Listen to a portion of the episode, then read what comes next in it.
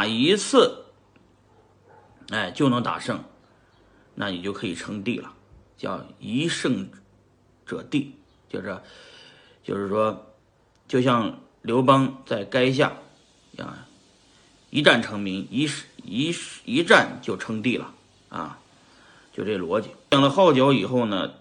还没开始打仗，所以说真正的开始打仗，必须在一战定输赢啊，也就是说。倒着说，如果他一战定输赢的做法是什么？就是有战即决战，一战定输赢，啊，一战称帝，不要拖了百战百胜，不要拖呃打一百次战争的这个长期作战准备，必须一次性成功啊！好，这就是我的建议，所以希望大家也